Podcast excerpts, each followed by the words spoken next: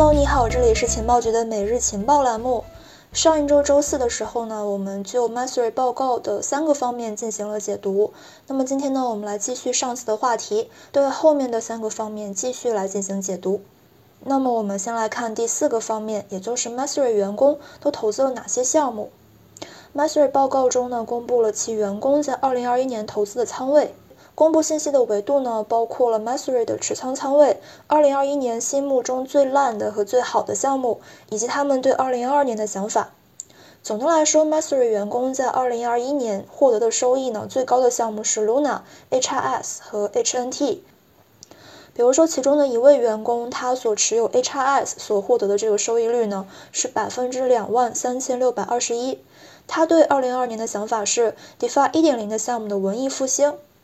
也就是说，这个收益呢，在牛市有上限，但是呢，在这个熊市是有下限的。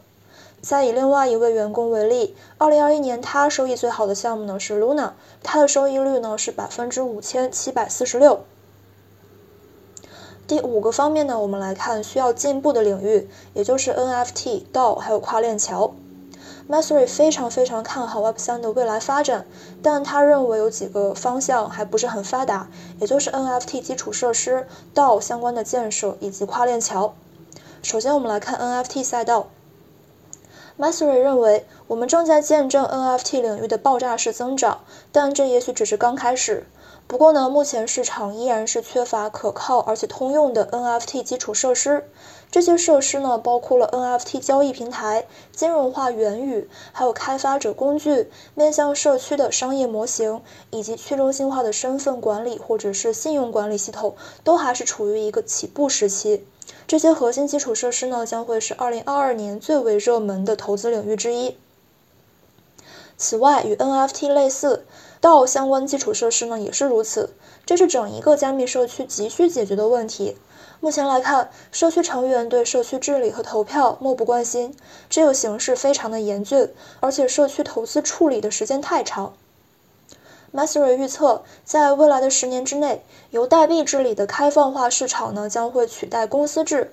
但是呢，当前的这个社区协作还需要一百倍改进，才能够比中心化的模式更具效率。但是呢，道的每一笔交易基本上都要经过一个董事会级别的这个代理投票，这样的一种去中心化方式虽然说很民主，但是呢不高效，道的建设依然是有很长的路要走。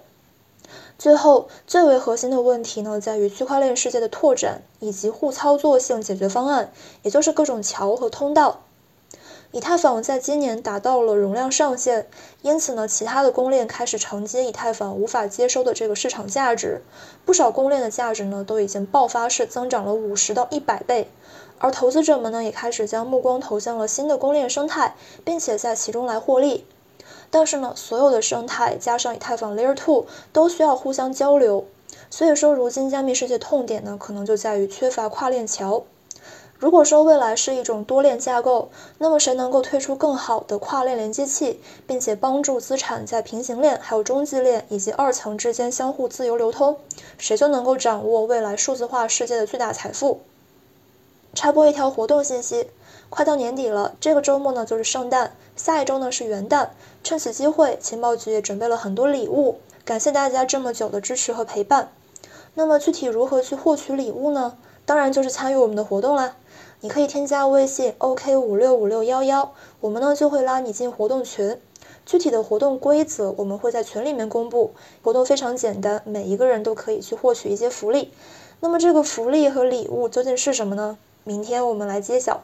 总之呢，希望你可以积极参与。好的，那我们继续来讲 Mastery 报告。第六个方面呢，就是关于比特币的三个思考。第一个思考就是比特币跟黄金的关系。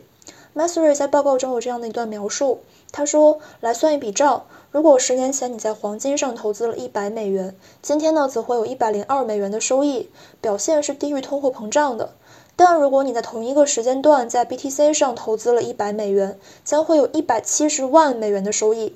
谁好谁坏一目了然。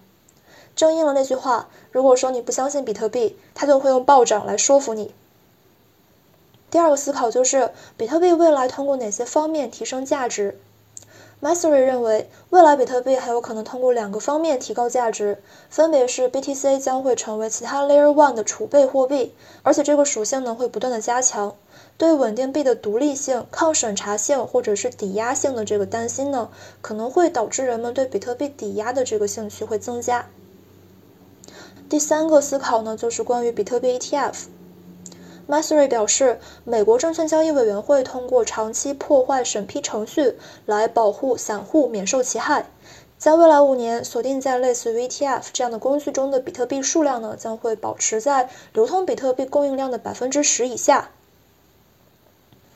最后呢，有三个开放式的问题来分享。第一个呢，就是当牛市来临，如果你要被强制剥离市场的时候，你的 Plan B 是什么？如果你是加密有关的公司呢，你的 Plan B 是什么？第二个问题就是市场是不可预测的，为什么人们全部都热衷于预测未来，而真实的市场走势似乎从来没有按照某一个人的预测来行动？第三个问题是六万九千美元是比特币的顶峰吗？